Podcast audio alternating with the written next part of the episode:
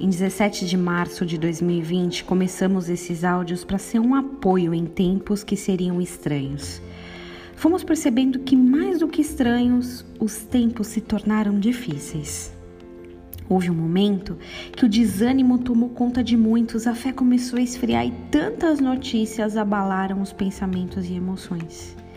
Ontem, ao encaminhar mensagem a uma lista de transmissão do WhatsApp, eu perguntei que, que foi, qual foi o impacto que Jesus teve na tua vida no último ano, mais do que impacto de pandemia? Qual foi o impacto que Jesus causou na tua vida?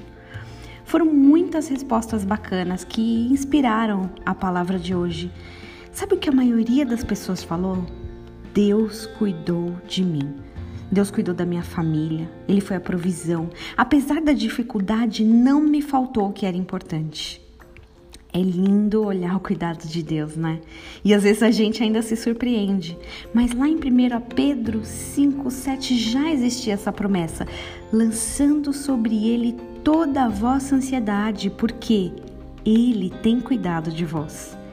Sabia que Pedro tinha inicialmente medo de morrer? Ele ficou com medo de assumir Jesus porque sabia que tinha morte pela frente. Em uma certa conversa, Jesus até demonstra que a vida dele estava guardada, ele ainda viveria muito. Pedro então passa a ser um instrumento poderoso nas mãos do Pai, porque ele para de viver com medo da morte e passa a viver intensamente o Evangelho sem qualquer reserva. E a ameaça de Pedro não era um vírus que logo viria uma vacina ou perder o emprego que se acharia outro.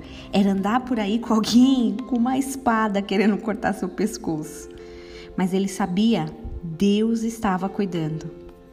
Deus tem cuidado de você.